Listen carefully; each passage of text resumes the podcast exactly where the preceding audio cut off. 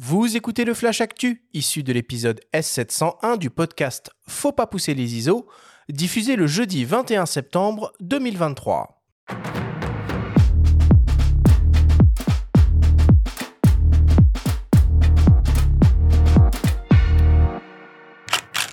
Cette semaine dans le Flash Actu Flashback sur les grosses annonces que nous avons manquées durant l'intersaison d'été. Fujifilm lance son tout nouveau moyen format GFX et la seconde édition de Photoclimat a ouvert ses portes. Le Flash Actu vous est présenté par Fox.fr, le site des spécialistes de l'image. Lumix a annoncé il y a quelques jours un tout nouveau et très attendu boîtier micro 4 tiers qui fera briller les yeux de nombreux photographes et vidéastes adeptes de ce format. Il s'agit du G9 Mark II. Au programme de cet appareil, toutes les dernières technologies Lumix associées à un nouveau capteur micro 4 tiers donc de 25 millions de pixels stabilisés et une nouvelle version de leur processeur d'image Venus Engine. L'appareil hérite du nouvel autofocus hybride face contraste lancé sur le S5 Mark II avec 779 points et la détection et reconnaissance de sujet avec une rafale à 60 images par seconde sans blackout. En vidéo, il propose jusqu'au 5,7K 60p 420 10 bits en interne sur des séquences illimitées, du 422 10 bits 60p en 4K, des ralentis en 120 ou 240 images par seconde, de l'Apple ProRes 422 HQ à 30 images par seconde en 5,7K et le All Intra via un enregistreur SSD USB-C. Niveau design, le G9 Mark II reprend les lignes du S5 Mark II sans écran supérieur avec un viseur de 3,68 millions de pixels et un écran arrière sur rotule. Le boîtier est naturellement protégé contre les intempéries. Le nouveau Lumix G9 Mark II sera disponible en novembre et proposé au prix de 1900 euros boîtier nu. Panasonic annonce également une nouvelle version du 100-400 mm f4.6.3 signé Leica qui, elle, sera proposée au prix de 1699 euros. Nous avons d'ailleurs prévu de dédier dans quelques semaines une émission spécialement à ce nouveau G9 Mark II. Sigma, pour sa part, a décliné tout début septembre deux de ses objectifs en monture Fujifilm X le super télézoom 100-400 mm f5.6.3 DGD NOS en gamme Contemporary, qui existe déjà en monture Sony E et L, est, désormais euh, également disponible en monture Fujifilm X, ce qui en fera un équivalent 200-600 mm. Et la focale fixe grand angle 23 mm f1.4 DCDN, également en gamme Contemporary, est elle aussi déclinée en monture Fujifilm X pour un équivalent 34,5 mm, focale qui devrait donc parler aux amoureux de reportage et de street photographie. Comptez 499 euros pour le 23 mm et 999 euros pour le 100-400 mm. On continue avec Sony qui a été très actif cet été et en cette rentrée 2023. En juillet, le constructeur a annoncé son nouveau A6700, un hybride APS-C conçu pour la vitesse et l'action. On retrouve dans cet appareil un nouveau capteur BSI de 26 millions de pixels stabilisé associé à deux processeurs BIOS ZR et XR. Au programme, un AF hybride 759 points, dopé à l'intelligence artificielle et au deep learning, qui couvre 93% du champ, une rafale de 11 images par seconde sur une séquence de 1000 photos JPEG, l'arrivée du format HEIF et de la vidéo 4K 120p, du 422 10 bits et les dernières technologies d'assistance vidéo comme le mode auto-framing ou le clear image zoom. Côté ergonomie, on retrouve un boîtier compact et léger, inspiré de la 7C, avec viseur OLED déporté et écran totalement orientable. Le nouveau Sony A6700 est proposé nu au prix de 1700 euros. Fin août, le constructeur a également annoncé deux nouveaux boîtiers full frame, les A7C-R et A7C2. L'idée est de proposer des, des, alternatives plus compactes et plus accessibles des célèbres A7R5 et A7 IV. La 7C2 reprend donc la fiche technique de la 7.4 à laquelle vient s'ajouter le processeur dédié à l'intelligence artificielle et toutes les fonctions autofocus qui en découlent. Idem pour la 7CR qui reprend les principales caractéristiques de la 7R5 avec quelques menus compromis, une rafale légèrement en retrait et l'absence de mode vidéo 8K. Les nouveaux Sony A7C2 et A7CR sont respectivement proposés au prix de 2399 euros et 3699 euros. Enfin, Sony a également annoncé une nouvelle version de son 1635 mm f2.8 G Master avec une nouvelle formule optique, une nouvelle motorisation autofocus et des mensurations à la baisse. Son prix 2699 euros tout de même. Et enfin, pour terminer, Tamron a aussi été très en forme cet été avec l'annonce de l'arrivée de son 35-150 mm f2.8 en monture Nikon Z, le développement d'une seconde génération de son 70-180 mm f2.8 et le développement d'un nouveau 17-50 mm f4. Fujifilm vient, il y a quelques jours, de lancer la seconde génération de son moyen format hybride ultra haute définition, le GFX 102. Au programme, beaucoup d'évolutions et sans doute la volonté d'amener le moyen format sur de la photo d'action. On retrouve un tout nouveau capteur, toujours de 102 millions de pixels, avec une vitesse de lecture deux fois plus rapide, associée à la cinquième génération de processeurs d'image. Ce capteur est stabilisé sur 5 axes avec un gain annoncé de 8 IL. Le boîtier propose un mode haute résolution par assemblage de 400 millions de pixels, une sensibilité de 80 et jusqu'à 12 800 ISO en natif, une rafale à 8 images par seconde avec suivi autofocus associé à un buffer de 120 gigaoctets permettant des séquences de 1000 photos en JPEG ou 300 en RAW. On dispose d'un autofocus hybride face contraste avec détection, reconnaissance et suivi du sujet grâce au deep learning, d'un mode vidéo musclé avec de la 8K 30p en 422 10 bits en interne, l'Apple ProRes, un mode anamorphique avec des squeeze et le RAW en 8K 30p 12 bits via HDMI. Le GFX 102 est plus compact et léger que son prédécesseur et dispose d'une ergonomie optimisée. Il exploite un nouveau viseur amovible OLED de près de 9,5 millions de pixels avec un mode 120 Hz. Côté interface, on retrouve un double slot UHS-2 Express type B, une prise réseau et la possibilité d'enregistrer les vidéos sur un disque dur en USB-C. Le nouveau GFX 102 est proposé au prix de 8000 euros, soit 3000 euros de moins que le premier modèle à sa sortie. Parallèlement, Fujifilm annonce aussi de nouvelles optiques, deux focales fixes à bascule et décentrement avec un 30 mm f5.6 et un 110 mm f5.6, proposés respectivement à 4449 euros et 3999 euros, et enfin un 55 mm f1.7 proposé au prix de 2599 euros. En projet est également prévu un 500 mm f5.6 pour l'année prochaine. Et enfin, pour terminer ce long flash actu, la seconde édition de Photoclimat, un festival artistique, pédagogique et écologique organisé tous les deux ans dans Paris et ses alentours, vient d'ouvrir ses portes. Au programme, des expositions photos évidemment, mais aussi de belles tables rondes, des conférences et des soirées. On peut par exemple découvrir le travail du photographe Brent Stirton sur les problématiques de la conservation de l'environnement et des espèces menacées, de Yann Arthus Bertrand avec son projet L'animal et nous et ses portraits d'éleveurs et de bestiaux, de Nick Brandt avec son projet The Day May Break euh, sur les victimes humaines et animales de la dégradation et de la destruction de l'environnement, de Stéphane Gladieux et de ses portraits décalés de son projet Homo Detritus, ou encore de Richard Moss avec ses projets Heatmap sur la crise migratoire en Europe, en Afrique et au Moyen-Orient, Infra sur le conflit en République démocratique du Congo ou Broken Spectre sur la déforestation amazonienne.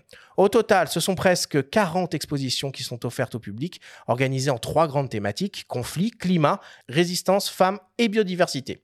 Photoclimat, c'est jusqu'au 15 octobre prochain. Toutes les infos sont à retrouver sur le site officiel photoclimat.com.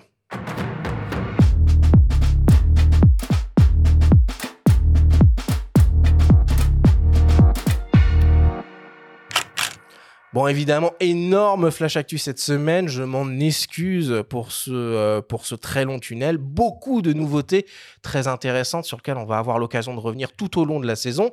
Moi, j'aimerais qu'on s'attarde un petit peu là sur euh, bah, ce, nouveau, euh, ce nouveau boîtier Fujifilm, le GFX 100 Mark II. plus performant, plus compact, plus léger, moins cher. Je sais pas comment ils ont fait, hein, globalement. Tu l'as eu en main, toi, un petit peu, Malo, déjà? Non, pas, encore. Ouais, moi non plus. Mais sur le papier, c'est assez redoutable. Déjà, bon, le tout premier GFX 100, c'était un, un événement hein, euh, en termes de prix et en termes de spécifications. Le euh, GFX 100 S aussi, avec un mmh, autofocus vraiment euh, nettement amélioré. Et là, c'est vrai que ce qu'ils annoncent en termes d'algorithme de reconnaissance de sujet, ça va être génial pour de la photo d'action, ce qui paraissait euh, assez délirant avec un, avec un moyen format, surtout avec un 500 mm f4 enfin, euh, en développement pour l'année prochaine.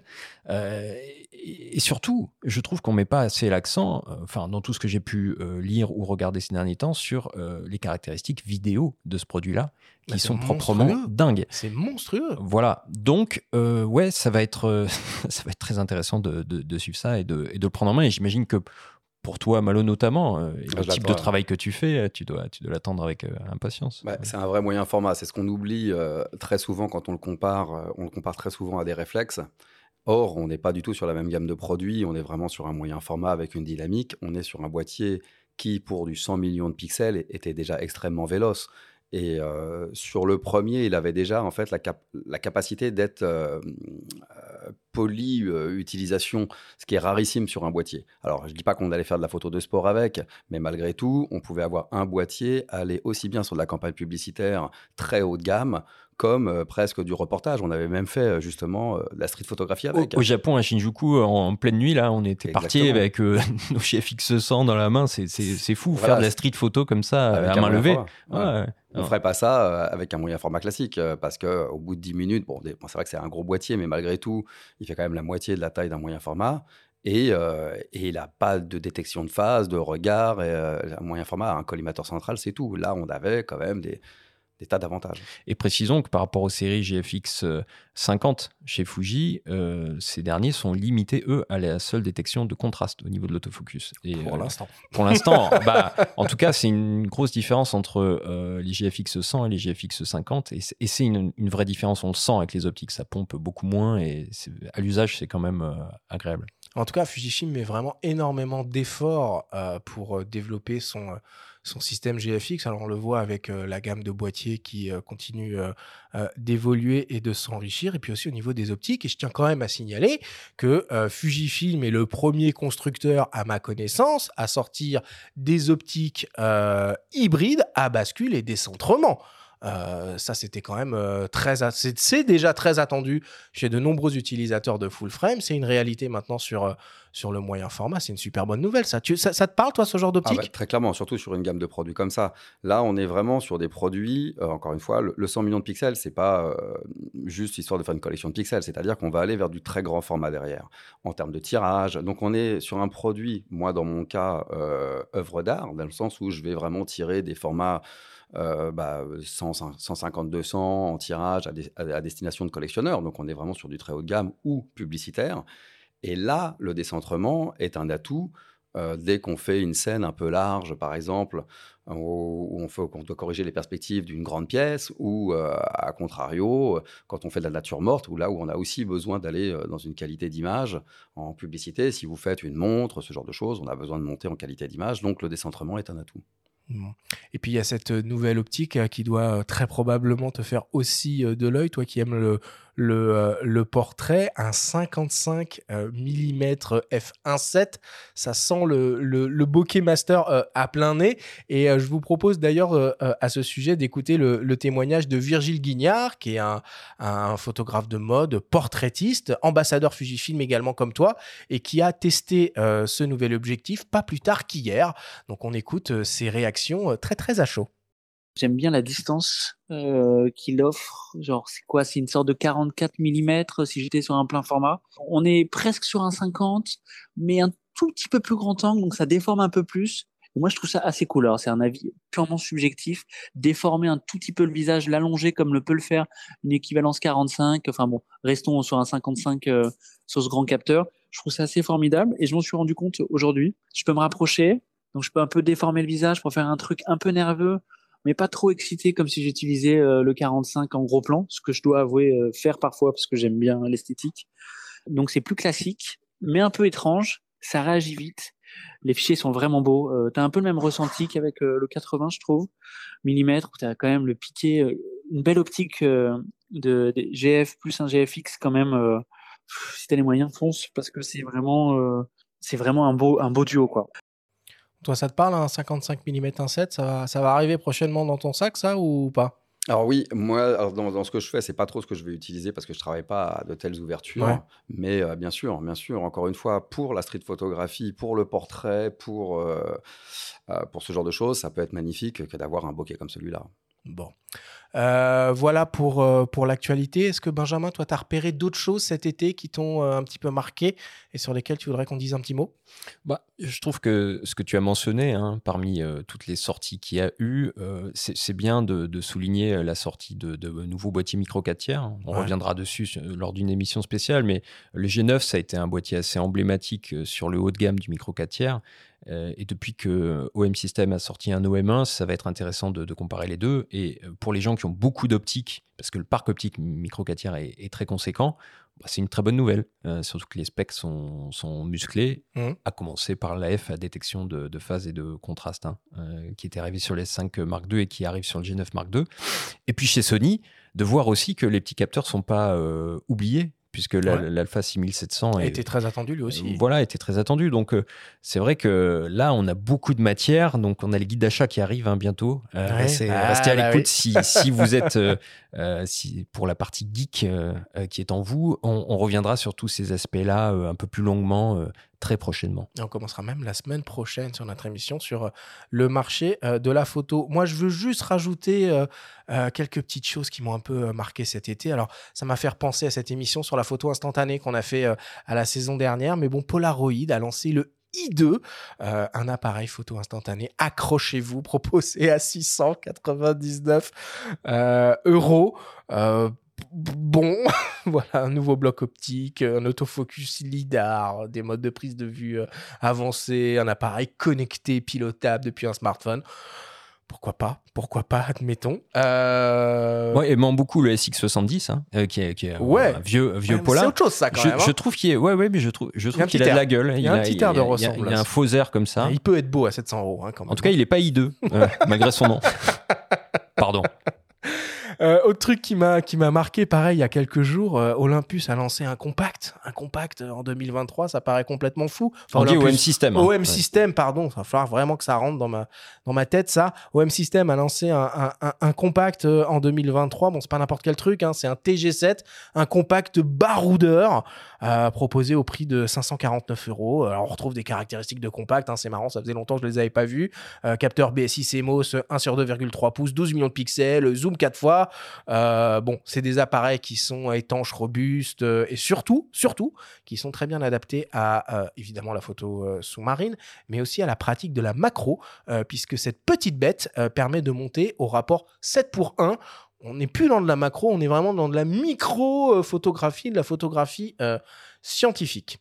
Et euh, dernière petite chose, et après on passe, on passe à la suite. Alors je ne sais pas si vous avez regardé la télé euh, cet été, mais euh, bon, moi je me suis quand même arrêté sur cette nouvelle émission, La photo parfaite, le top chef de la photo, qui a été proposée sur M6, donc deux soirées, qui met en avant des, des célébrités qui s'affrontent sur des épreuves photographiques. Bon, euh, c'est évidemment pas Top Chef, euh, mais je trouve que c'est quand même une, bonne chose. Ça donne envie euh, peut-être aux, gens de, s'intéresser à la photographie et de voir finalement qu'avec un, vrai appareil photo, on fait quand même autre chose qu'avec un smartphone. Toi, tu pourrais en faire partie, faire partie d'un casting comme ça de photographe si on te le proposait pour une émission. Jury. ouais. je préfère. Tu serais le Philippe Elchebestre. c'est un peu ça. bah, écoute, j'en ai entendu parler. J'ai pas vu. À vrai dire, je regarde pas trop la, la télé. Euh, bon, bah, tout ce qui peut faire parler de la photo, je suis pour.